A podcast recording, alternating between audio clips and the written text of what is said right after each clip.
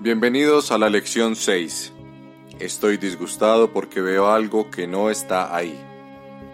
Los ejercicios que se han de llevar a cabo con esta idea son muy similares a los anteriores. Es necesario, una vez más, que para cualquier aplicación de la idea de hoy nombres muy concretamente la forma de disgusto que se trate. Ira, miedo, preocupación, depresión, etc. Así como lo que percibes como su causa. Por ejemplo, Estoy enfadado con... porque veo algo que no está ahí. Estoy preocupado acerca de... porque veo algo que no está ahí. Conviene aplicar la idea de hoy a cualquier cosa que parezca disgustarte y puede usarse provechosamente durante el transcurso del día con ese propósito.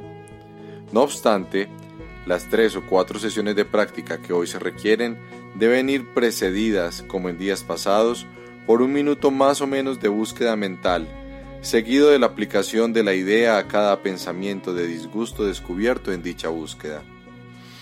Una vez más, si te resistes a aplicar la idea a alguno de los pensamientos que te causan disgusto más que a otros, recuerda las dos advertencias mencionadas en la lección anterior. No hay disgustos pequeños, todos perturban mi paz mental por igual.